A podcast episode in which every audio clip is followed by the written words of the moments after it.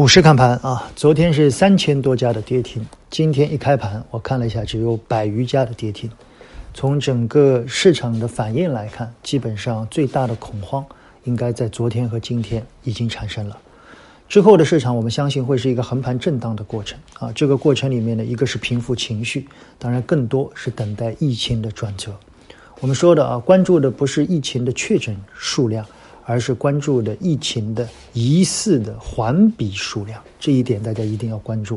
其次，从整个盘面来看啊，我们一直非常喜欢这种比较大的波动。一方面呢，我们始终强调啊，价值投资者保持更多的理性，所以理性的时候一般就很难获取超额收益。超额收益来自于市场的恐慌与贪婪，所以当这两种情绪非常大的时候，会产生一些超额收益。当市场巨大震荡的时候，是非常好的去区分优、良、劣，也就是说，市场在震荡的过程里面，通过资金的筛选，特别是现在机构资金主导的市场，它会帮你比较容易的区分出哪些品种是优质的，哪些品种是相对好一些，哪些品种更弱一些。同时，你也能够看清自己的股票哪些是私募在做，哪些是庄家，哪些是机构，哪些是价值型的机构投资者。所以我希望大家在这个过程里面理清思路，同时在操作的时候，我们在昨天的订阅号里面已经给了大家整个操作的逻辑啊，在最后一段，我在主观上给了大家一些行业的分布啊，在这两天里面，我们也看到了啊，什么是进攻型的，什么是伏击型的，什么是辅这个稳健型的，什么是后续可以逐步关注型的，我们把昨天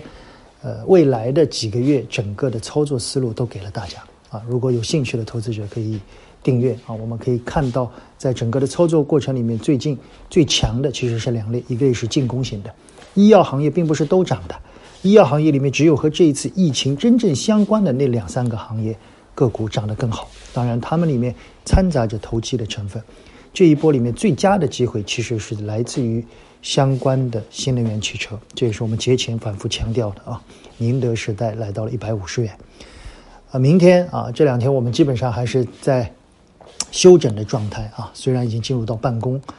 呃，明天呢，按照很多用户的要求啊，我会在娓娓道来里面给大家去看一看估值。很多人说，边老师啊，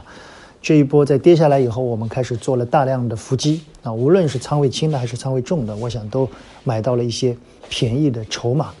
今天的很多股票低开的第二个跌停板的位置，真的很像两千五百点啊！如果买到这样的位置的一些优质的筹码，恭喜大家，要牢牢的拿在手中。明天我找机会，按照很多用户的需求，把目前很多人提出的一些相关的公司的估值帮大家看一看，现在他们的估值到了什么位置，